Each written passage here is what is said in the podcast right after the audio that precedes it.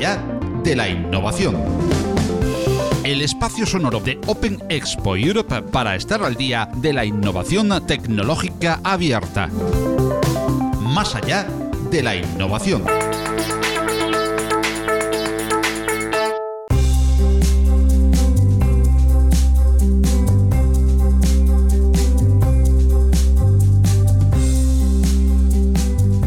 ¿Qué tal están amigas y amigos de la innovación tecnológica abierta? Comenzamos con este podcast, una serie de entregas semanales en Más allá de la innovación, para dar cabida a un conjunto de breves audios semanales en los que iremos analizando de manera divulgativa y a modo introductorio diferentes tecnologías que son las tendencias que marcan el devenir de la innovación en abierto. Estos semanales se irán complementando con una entrevista completa, como en la anterior temporada que junto con Philippe Lardy, CEO de Open Expo, realizaremos la última semana de cada mes con un personaje destacado en cada una de las disciplinas que nos dan una visión de las tendencias actuales y venideras de la innovación tecnológica abierta. Hoy hablamos de blockchain.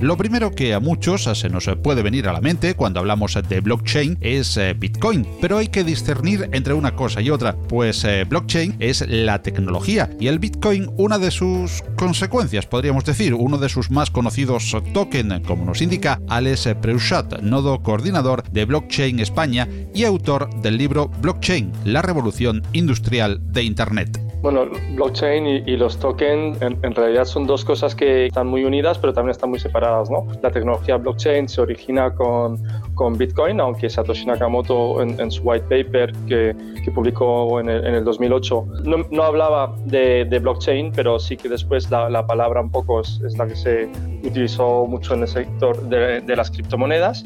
Y por otra parte están las, eh, los tokens, ¿no? y los famosos tokens un poco están un poco más relacionados con, por una parte, con la parte más especulativa, pero por, por otra parte también con, con, la idea de cómo se pueden tokenizar todas las cosas del mundo. ¿no? Pero la idea fundamental de blockchain es realmente que tenemos un sistema descentralizado de encontrar la verdad, o de lo que llamamos a veces la máquina de la verdad, y esa máquina de la verdad nos permite potencialmente rehacer el mundo tal como lo conocemos a día de hoy.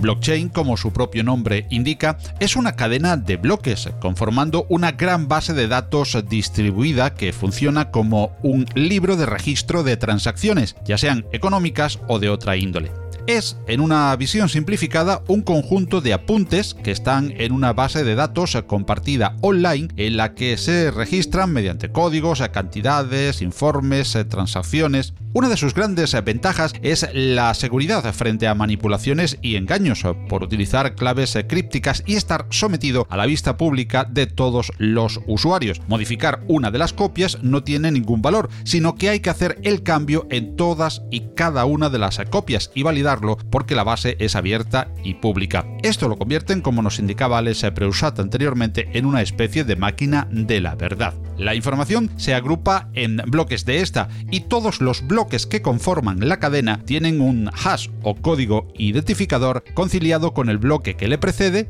y el que le antecede. Estos bloques se ordenan en la cadena por orden cronológico y merced a ese hash, todos los bloques están referenciados por el bloque que los creó, por lo que solo los bloques que contienen un hash válido son introducidos en la cadena y replicados a todos los nodos. Este hash da, de forma figurada, como en las piezas de un puzzle, una forma única al bloque, que hace que encaje con el posterior y el anterior, y que si se cambia haría que no encajasen las piezas. El propio sistema, unido a la gran cantidad de ojos mirando, al ser de libre acceso y distribuida, da su robustez y fortaleza al sistema, no solo para certificar y validar, sino a posibles ataques a la información contenida, como nos indica Alex Preuchat distribuimos la información personal de las personas en redes descentralizadas, el coste de hackeo se eleva mucho más, porque, porque ya, no tendrá, ya no existirá solamente un punto de ataque em, que, que, pueda valer la pena, sino tendremos que tener millones, eh, el hacker tendrá que valorar millones de puntos de ataque para que le valga la pena esa inversión en hackear a esas diferentes personas.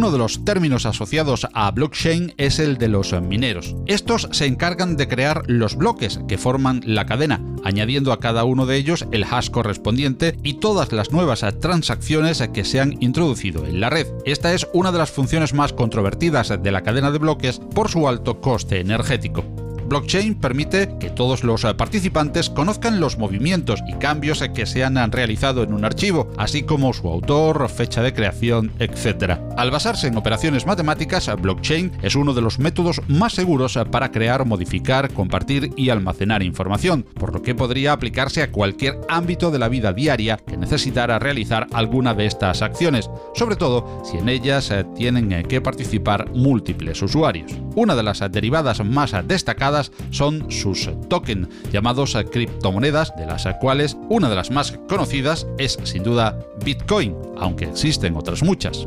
Una criptomoneda es una moneda digital diseñada para funcionar como medio de intercambio. Utiliza blockchain para asegurar y verificar transacciones, así como para controlar la creación de nuevas unidades. En una visión simple, las criptomonedas son entradas limitadas en una base de datos que nadie puede cambiar a menos que se cumplan condiciones específicas. Desde la década de los años 90 han existido varios intentos de crear la gran moneda digital, pero realmente hasta principios de 2009 un programador anónimo o un grupo de programadores bajo el alias de Satoshi Nakamoto presentó Bitcoin, que aliado a la tecnología blockchain ha devenido en la más conocida y usada de las criptomonedas de la red.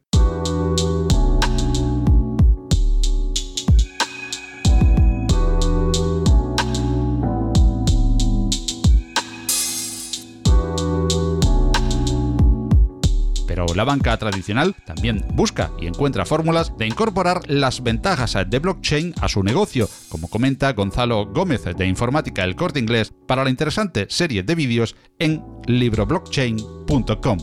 Estamos en un escenario de muy bajas rentabilidades, con una presión regulatoria eh, muy grande y esto unido a un modelo de relación que está cambiando con el cliente, con nuevas exigencias y la entrada de nuevos competidores, las grandes empresas tecnológicas, las empresas fintech, hace que haya cambios no solo en los modelos operacionales, también en, la gestión comercial de la propia operativa con los clientes y más allá también en la propia propuesta de valor de, del banco.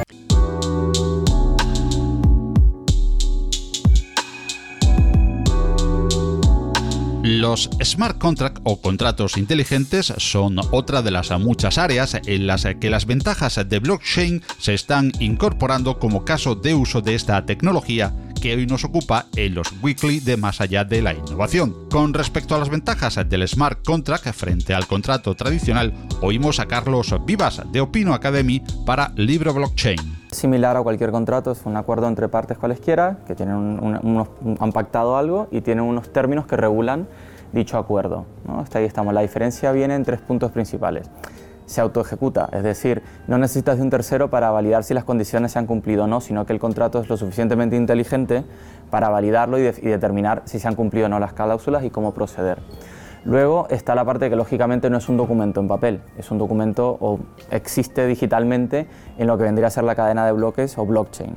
¿vale? Y tercero, que no requiere de un tercero o un intermediario humano para poder realizar estas validaciones. La identidad digital descentralizada es uno de los más fuertes y novedosos casos de uso de blockchain, cuyas características podrían resultar muy útiles para uno de los más viejos problemas del mundo digital. De ello nos habla Alex Preuchat, coautor de El ecosistema de la identidad digital descentralizada en el mundo iberoamericano. En el caso de la identidad digital descentralizada, la, idea es que, dando las pinceladas un poco más sencillas de, lo que es esa temática, eh, cuando se diseñó Internet no se, no se diseñó con una capa de identidad y esto ha generado una infinidad de problemas. Una infinidad de problemas desde el punto de vista de protección de los datos, también de la explotación de los datos y de privacidad. ¿no? ¿Y esto qué significa? De que tenemos, tal como ha evolucionado Internet, a unas pocas empresas que las podemos resumir en un Google, Amazon, Facebook y unos pocos más que controlan la gran mayoría de la información, tanto en la transmisión de datos como en, en lo que estamos haciendo todos, que la comercializan y viven de nuestra información y a nosotros nos da completamente igual, por lo digo nosotros, me refiero a la gran mayoría de la sociedad. Y por otra parte, tenemos también con la identidad digital descentralizada una oportunidad de futuro de optimizar esos procesos eh, eliminando pues, los logins. ¿no? Cuando digo logins, es en vez de tener mil claves para entrar a todas las páginas web a las que tengo que entrar o a los servicios a los que tengo que acceder, si realmente creamos e-, esa identidad digital descentralizada, segura, en la que yo controlo la información y puedo controlar quién tiene acceso a ella cuando yo quiero y cómo se puede monetizar, eh, ya no dependeremos de las empresas o de los servicios, sino esa identidad digital descentralizada dependerá de nosotros y nosotros seremos el centro de las interactuaciones en vez de ser el producto de, de, de nuestras interactuaciones ¿no? con las empresas.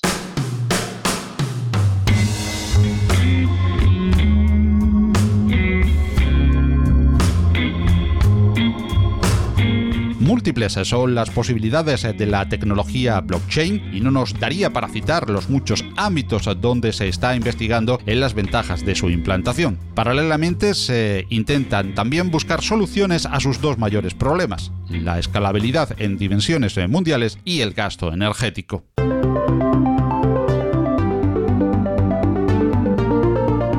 Si estás interesada o interesado en conocer más sobre blockchain, podemos recomendarte visitar los interesantes sitios libroblockchain.com, alastria.io o alianzablockchain.org, entre otros.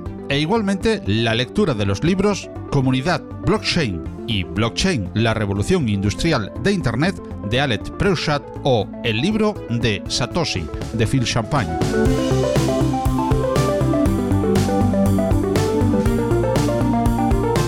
Más allá de la innovación semanal, es un proyecto divulgativo en formato podcast patrocinado por Open Expo. Suscríbete al podcast en Google Podcast, Apple Podcasts, Evox, Spreaker, Spotify o visítanos, óyenos y suscríbete al feed en nuestra web más allá de la innovación.com.